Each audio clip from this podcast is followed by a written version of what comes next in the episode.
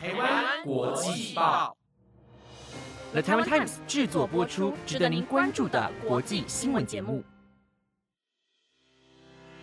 欢迎收听台湾国际报，我是平安，马上带您来关心今天十一月五号的国际新闻重点。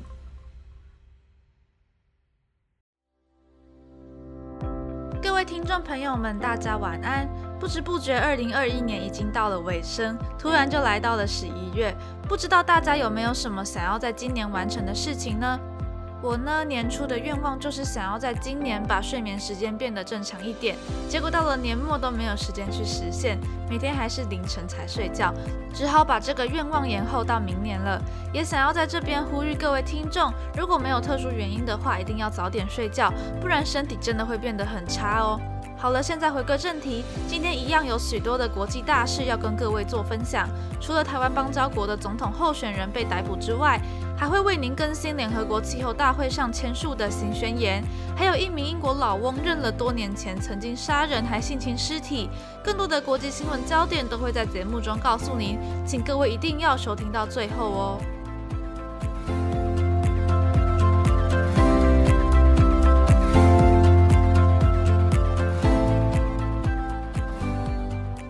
首先要带您来关心的是，台湾的邦交国洪都拉斯即将在本月二十八号举行总统大选，没想到其中一名候选人却被指控涉及多项罪名，其中包括了洗钱还有谋杀，在昨天遭到洪都拉斯检调当局逮捕。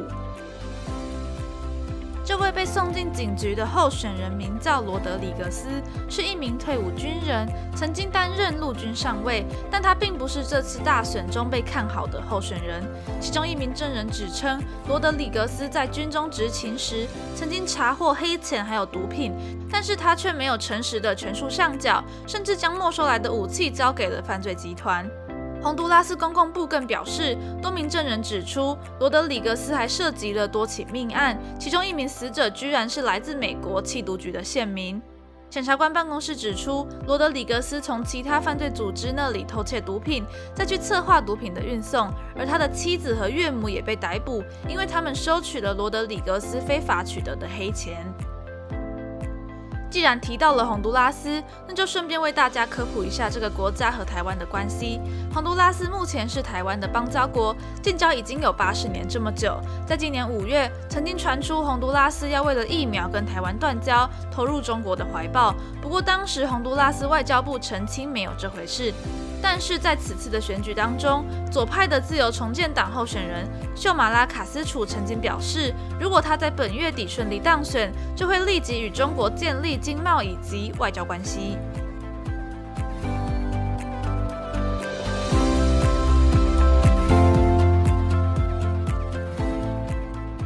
接下来要带您来关注环保议题。在最近几个礼拜的台湾国际报当中，不少主持人都有为各位来报道在苏格兰举行的联合国气候大会。这次会议当中，有二十个国家签署了一项有关于化石燃料的承诺，也是这类声明中第一次纳入了与石油和天然气相关的计划。根据国际能源总署的说法，如果想要在二零五零年达成近零碳排，就是要停止投资所有化石燃料供应计划。科学家曾经警告，如果无法在期限内达成近零碳排，也就是让生产出的温室气体被人为移除抵消，全球暖化就会带来灾难性且不可逆的冲击。这份承诺的联署方在宣言中表示，国际上有些化石燃料产业没有配备技术来吸收自己产生的二氧化碳。针对这些产业，他们会在明年年底前停止提供新的直接公共资源。签署这份承诺的国家有意大利、丹麦、纽西兰、伊索比亚，还有马绍尔群岛等等。不仅如此，还加入了五个金融开发机构，其中包括了欧洲投资银行和东非开发银行。从国际石油变革组织所做的分析来看，这些签署的国家平均每年投资的金额加起来超过了台币五千亿。如今，这些国家承诺停止投资化石燃料，让环保团体直呼这是历史性的一步。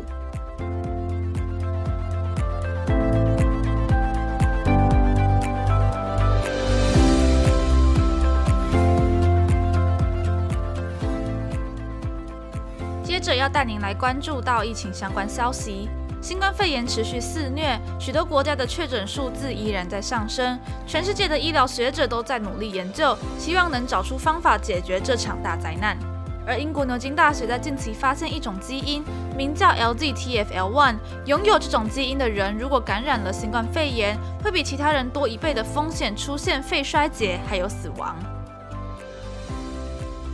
根据英国广播公司 BBC 的报道，牛津大学的这项研究指出，具有南亚血统的人当中，有高达六成的人体内有这个基因；而在欧洲血统当中，只出现了百分之十五，在非洲以及东亚地区更是只有不到百分之二。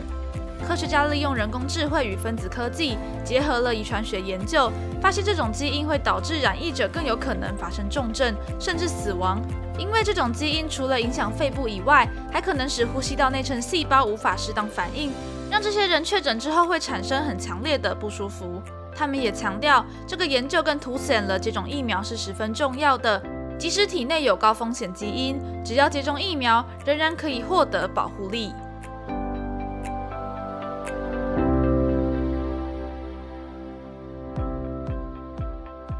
接下来要带您一起来看到跟台湾有关的国际新闻。美国联邦参议院外交委员会副主席、共和党籍的李契，还有另外四位的共和党籍参议员，在昨天共同提出一项法案，希望美国可以提供资金来协助台湾增强防御力。主要提案人李契在新闻稿当中指出，保卫台湾对整个印度太平洋地区的和平与安全至关重要。根据路透社，这项法案如果通过，将会授权美国每年提供二十亿美元给台湾，而这笔资金的用途是外国军事融资，提供台湾补助和贷款，去购买美国生产的武器和国防设备。而这项法案也即将修改现在的武器出口管制法，让美国企业卖武器给台湾变得更加容易。此外，也会让台湾的军事人员有更多的机会到美国接受技术训练。法案内文当中也写到，为了维护美国作为民主价值与自由市场原则捍卫者的公信力，台湾的防御至关重要，而台湾人民与政府体现了这样的价值与原则。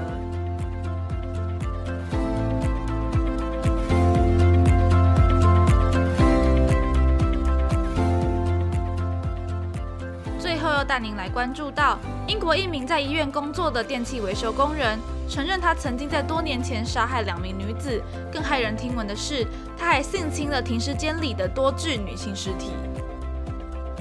根据法新社的报道，六十七岁的富勒承认，他在一九八七年曾经勒毙两名二十多岁的女性，并猥亵他们的尸体。在这周的庭审当中，更爆出他在医院当电器维修工人时，在停尸间性侵至少九十九具的女性尸体，当中甚至有三具尸体是未成年女孩，也有八十五岁以上的老奶奶。根据消息，富勒原本是因为杀害两名女性的命案被逮捕，没想到警方在调查时，在他家中搜出证据，发现他拍摄自己在太平间侵犯尸体的不雅画面，意外揭露他可怕的恋尸癖行径。这些证据可以追溯到二零零八年，而警方认为这名老翁的恋尸癖规模恐怕不只有这些，因为当时数位相机才刚刚普及。英国皇家检察署资深检察官克拉克表示，他从来没有见过这么大规模的恋食癖案件，不管是数量还是犯罪形态，都史无前例。而英国的卫生大臣贾维德也承诺，他已经指示卫生当局必须重新检视太平间的出入规定。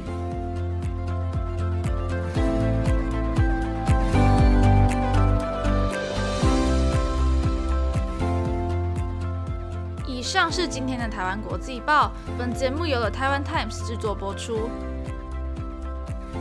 感谢各位听众的收听，希望你们能喜欢今天的新闻内容。如果对于节目有任何的建议或者是想法，都可以到 Apple Podcast 留言告诉给我们。也欢迎到台湾国际报的 IG 或是 FB 看看我们不同主题的报道哦。感谢大家的收听，我是平安，我们下次再见。